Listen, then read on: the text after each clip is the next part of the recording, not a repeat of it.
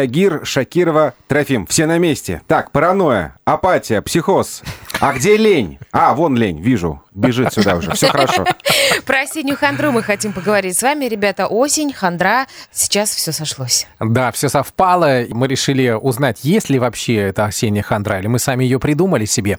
У психолога Юлии Петровой Успенской. Она сейчас на связи с нами. Юля, доброе утро. Здравствуйте. Знаете, в принципе, хандра есть, я считаю, потому что прежде всего она обусловлена сменой биологических ритмов в организме. Ведь осень не только в природе, мы ведь сами часть природы. И, конечно, у нас перестраивается и гормональная система, и все остальные. И эта перестройка вызывает у нас некоторое недоумение. И мы принимаем ее порой за хандру, и за апатию, и даже за какие-то депрессивные состояния. Ага. Слушайте, вот недавно, буквально на днях, да, у нас был психотерапевт Хныков, и мы у него спросили, а как вот бороться с соседней хандрой? Он говорит, а повесьте гирлянды новогодние в доме, будет лучше.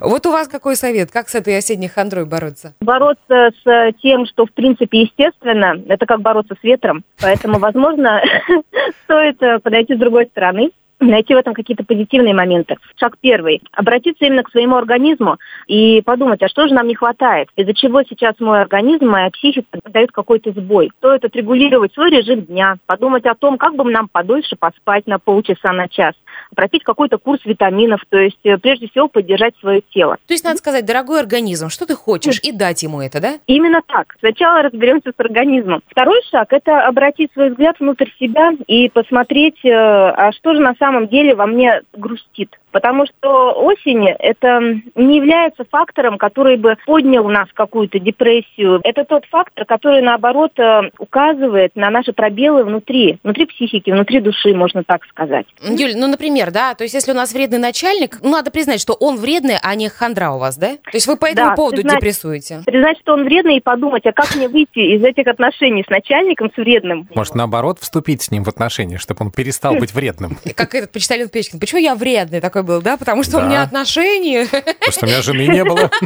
Хорошо, а третий шаг какой? Когда мы понимаем, э, что в нас э, эту хандру поддерживает и подкрепляет, третий шаг начать действовать и устранять. Начинается. Пропить витамины и пойти к начальнику.